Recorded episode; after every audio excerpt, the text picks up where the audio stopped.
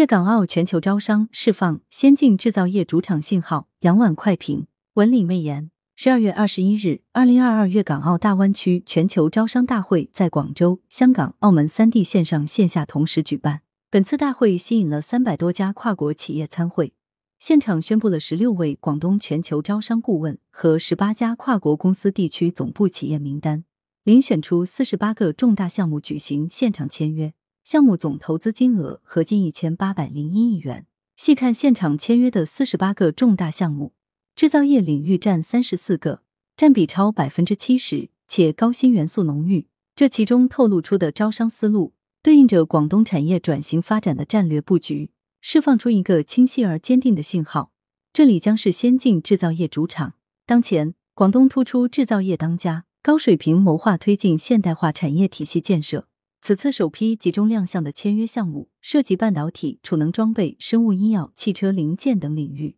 与广东的产业优势和发展方向高度契合，且更注重质量、品牌、技术的提升，毫无疑问将有助于广东制造业补链、延链、强链，立足粤港澳大湾区。广东优化对外开放格局，不断提高利用外资水平，参与国际经济合作和竞争的新优势也将明显增强。此外，广东以制造业为主体。高起点培育二十个战略性产业集群，产业发展加快聚集城市，也给外资企业带来了更广阔的市场和更大的机遇。今年以来，总投资百亿美元的巴斯夫一体化基地项目首套装置正式投产，阿斯利康和西门子相继宣布加码在粤投资。现代汽车将在穗打造首个无人驾驶氢能汽车示范区，不少外资企业依托粤港澳大湾区，加速在中国市场的本土化。打造集研发、采购、生产、制造、销售等于一体的产业链。值得注意的是，除粤港澳大湾区外，此次签约项目还延伸到粤东、粤西、粤北地区，